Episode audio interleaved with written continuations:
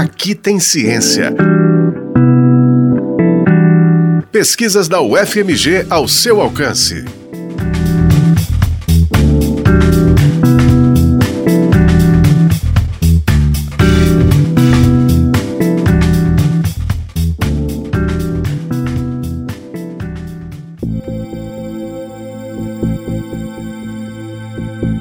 Câncer é a principal causa de morte em 84 municípios mineiros. Somente em 2015 foram registrados 1.213 óbitos. Esses dados foram divulgados em 2018 pelo Conselho Federal de Medicina. A estatística coloca o estado de Minas Gerais como o terceiro maior em número de vítimas de câncer no Brasil. A químio e a radioterapia são as formas mais conhecidas de tratamento da doença, mas os medicamentos usados durante a quimioterapia podem também, muitas vezes, provocar efeitos colaterais diversos. Dentre esses efeitos está uma condição conhecida por dor neuropática, também associada a outras doenças como a diabetes. A dor neuropática é causada por uma lesão nos neurônios sensitivos, o que provoca alterações do sistema nervoso responsável pela percepção ao toque e também pelas variações de temperatura e movimento. Essas mudanças podem resultar em quadros de hiperalgesia, ou seja, quando ocorre um aumento das sensações de dor no corpo, além dos quadros de alodinia, caracterizada por sensações dolorosas durante alguma ação que normalmente não causaria dor, como tomar banho, vestir uma roupa e tocar em algum objeto. A dor neuropática atinge cerca de 7 a 10% da população mundial e é uma condição de difícil diagnóstico, com formas de tratamento limitadas. Essa condição foi o ponto de partida da pesquisa desenvolvida por Alisson Vinícius Braga, pesquisador do Programa de Ciências Farmacêuticas da UFMG. Quimioterapia ela é bastante associada ao aparecimento dessa, dessa dor. Isso ocorre por causa da neurotoxicidade desses agentes durante o tratamento do paciente. Eles agem lesionando neurônios e isso possibilita o desenvolvimento dessa dor.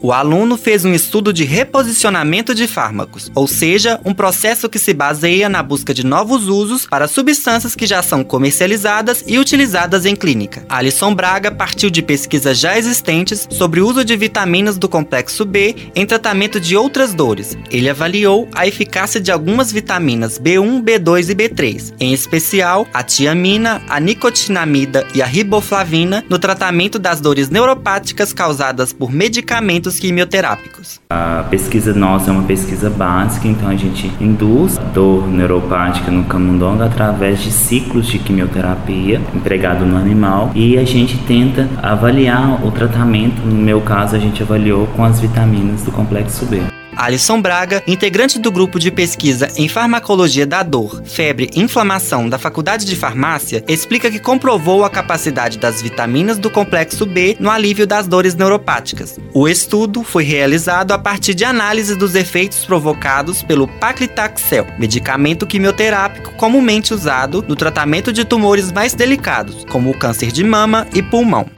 A pesquisa deixou a gente muito contente em relação aos resultados, os resultados promissores, principalmente em relação à reversão da dor neuropática, o tratamento, não a reversão, o tratamento dessa dor neuropática no modelo animal. Então é um resultado que é bem otimista para a clínica. O estudo, realizado no mestrado de Alisson Braga, foi orientado pelo professor Renes de Rezende Machado e defendido em janeiro de 2019. A pesquisa continua agora no doutorado do aluno. Ele pretende, nessa nova etapa, avaliar de forma mais detalhada como as vitaminas estudadas agem no organismo, para que futuramente esses fármacos possam ser realmente usados em humanos no tratamento de dores neuropáticas. Então, a gente vai querer compreender um pouco mais uh, o mecanismo que essas vitaminas vitaminas estão agindo para conseguir a reversão da dor neuropática, mas na, na, parte animal a gente vai continuar, a gente vai fazer essa parte mecanística mais in vitro, é com cultura de células de neurônio. Então a gente vai tentar avaliar realmente como que ela está agindo no nosso corpo, mas in vitro. Então essa parte é a parte que eu tô,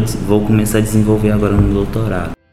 Esse foi o Aqui Tem Ciência, programa semanal sobre as pesquisas realizadas na Universidade Federal de Minas Gerais. Exemplos de como a ciência é importante para a nossa vida. Esta edição teve produção, edição e apresentação de Breno Benevides e trabalhos técnicos de Breno Rodrigues. A coordenação de jornalismo da rádio é de Paula Alquimim, coordenação de operações de Judson Porto e coordenação de programação de Luísa Glória. O Aqui Tem Ciência também está na internet em ufmg.br/rádio e nos agregadores de podcast. Você encontra o FMG Educativa nas redes sociais, em Facebook, Twitter e Instagram.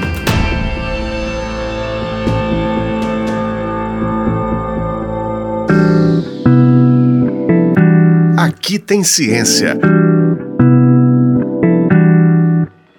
Pesquisas da UFMG ao seu alcance. Uma produção do Núcleo de Jornalismo da Rádio UFMG Educativa.